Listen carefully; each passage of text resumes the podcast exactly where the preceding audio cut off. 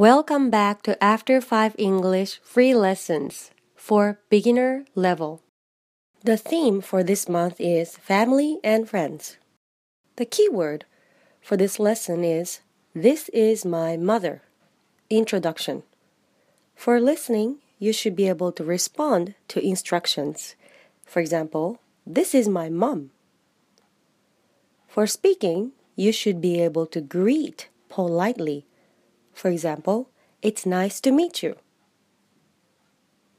リスニングでは誰かの紹介に対して対応や反応することができるようになります。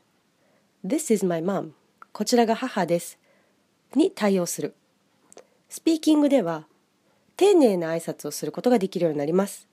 It's nice to meet you. はじめましてです。Okay, let's get it started. First, let's listen to the dialogue.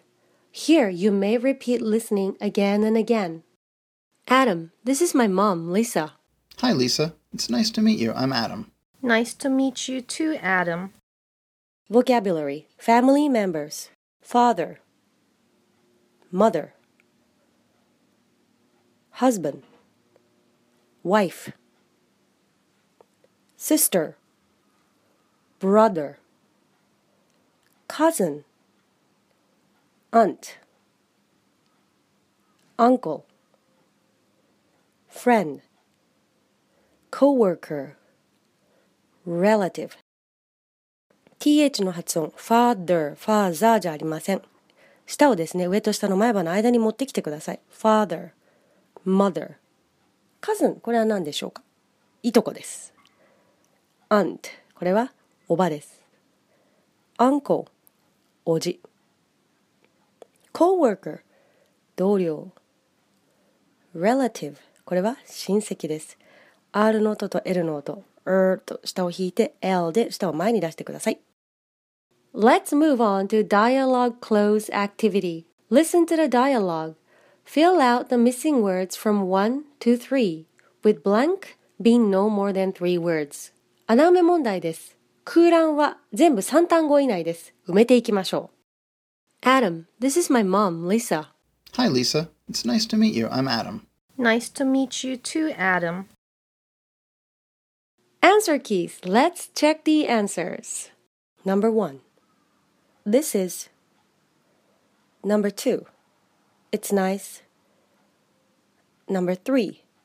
You too. Let's repeat. Number one. This is. Number two. It's nice. Number three. You too. Did you get them all right? Let's practice the phrases. This is my mom. こちらが母です。It's nice to meet you. はじめまして。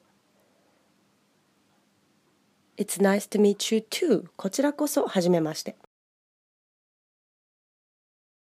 It was nice meeting you. これは 初めて出会った人との別れ際に言える言葉です。お会いできて光栄でした。みたいな感じですね。It was nice meeting you. Now let's read the complete script. Follow my lead. Adam, this is my mom, Lisa. Hi, Lisa. It's nice to meet you. I'm Adam. Nice to meet you too, Adam. Let's repeat. Adam, this is my mom, Lisa. Hi, Lisa. It's nice to meet you. I'm Adam. Nice to meet you too, Adam. Did you get the gist of the story? ストーリーの概要はつかめましたか Exercise your own words. I will be asking you the following questions or I will say something. Answer the questions or respond in your own words. Your clues are written in red. 私が何か質問したり一言言ったりします。 なので自分の言葉で返答もしくは反応してください。ヒントは赤い字で書いてあります。Here we go. This is my father, John. It's nice to meet you. Here's the note. When someone introduces someone to you, it's nice to call the person by his or her name. For example, Adam, this is my mom, Lisa. So, Adam would say, Hi, Lisa. It's nice to meet you. I'm Adam. And Lisa's mom says, Nice to meet you too, Adam. 誰かを紹介するときにその人の名前をすぐに呼んであげることはとてもいいことだと考えられています。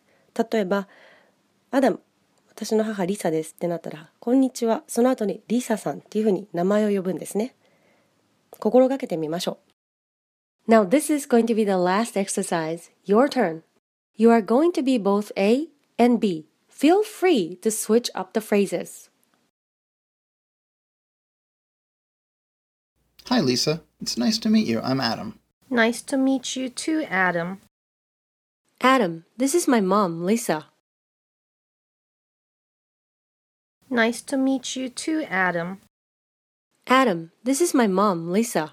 Hi, Lisa. It's nice to meet you. I'm Adam. Well done! How did it go? Was this lesson easy? Difficult? Feel free to send me a message at after5english at gmail.com. Awesome job. Talk to you soon. Bye.